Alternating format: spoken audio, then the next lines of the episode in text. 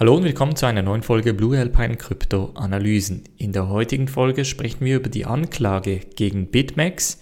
Wir sprechen darüber, wieso europäische Börsen vielleicht als nächstes dran sind. Dann eine Entwicklung bei IOTA, die Mana heißt. Und dann noch, wie viel Geld die Ethereum-Miner durch die Gebühren verdient haben.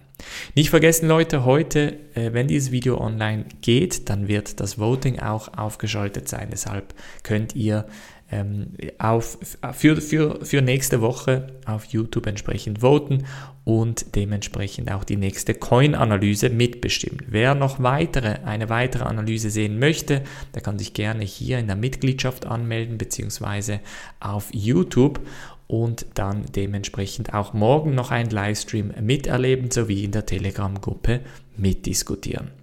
Schwingen wir aber in diese erste News Story und zwar geht es um BitMEX. Die wurden überraschenderweise gestern Abend von dem äh, sogenannten DOJ, also Department of Justice und der CFTC offiziell jetzt angeklagt.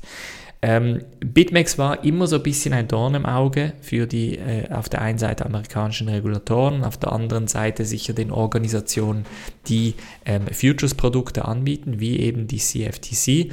Und es geht jetzt darum, dass BitMEX ähm, vor allem eben den amerikanischen Kunden eigentlich den Dienst verweigern muss. Das machen sie auch offiziell, aber es gibt einige amerikanische Kunden, die halt mit VPN sich mit BitMEX bei BitMEX anmelden.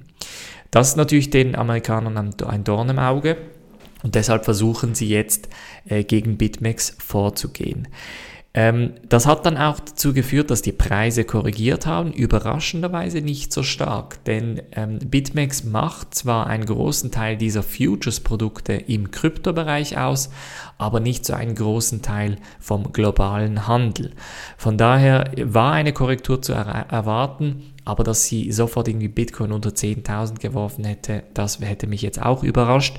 Aber nichtsdestotrotz, es bleibt unsicher, denn BitMEX könnte jetzt natürlich auch die dezentralisierten Börsen wie Uniswap mitreißen. Ähm, sie könnten auch Binance mitreißen hier und Binance spielt bezüglich dem Volumen ähm, eine sehr große Rolle, Uniswap genauso und da werden sicher auch noch, die letzte News Story wird da auch ein bisschen an Relevanz gründen. Interessanterweise ist dann auch dieser Bericht herausgekommen, bei welchem steht, dass et, etwa die Hälfte oder mehr als die Hälfte der sogenannten Virtual Asset Provider, also die, die Kryptos anbieten, in allen Regionen schlechte oder eben poröse KYC, also kenne deinen Kundengesetze haben. Vor allem auch in Europa, Afrika und Nordamerika sehen wir hier, dass die äh, Zahlen entsprechend schlecht aussehen. Das bedeutet, dass diese Börsen entweder zu wenig prüfen oder eben falsch prüfen und nicht gesetzeskonform prüfen. Und das ist jetzt immer so eine Sache, oder? Das Regulatorische ist immer so das, das, das ich eher am ehesten noch bei Kryptos befürchte. Ich glaube nicht, dass es die Technologie ist. Ich glaube auch nicht, dass die Adoption ist. Diese zwei Sachen werden sich lösen von alleine. Aber das, das Regulatorische, das könnte uns wirklich einen großen Stein in den Weg legen. Nichtsdestotrotz glaube ich, dass die Börsen ein gewisses Interesse auch haben, sobald sie darauf hingewiesen worden sind, dass sie Lücken haben, dass sie den Prozess auch dementsprechend verbessern würden. Es bleibt also spannend. Wie gesagt, Krypto, ähm, vor allem auch der Bitcoin-Preis bleibt jetzt ein bisschen wackelig. Einfach aufpassen, vor allem auch auf die US-Wahlen hin wird es definitiv spannend bleiben.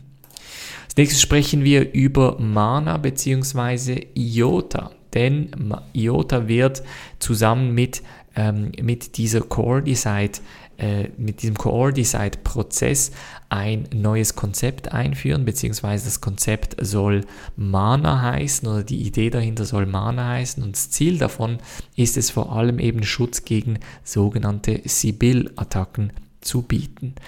Ähm, interessanterweise, also das beschreibt es eigentlich relativ gut, Zum Einsatz sollen dabei als Mana genannte Reputationspunkte kommen, die bei einer erfolgreichen Transaktion einem beteiligten Node zugewiesen werden.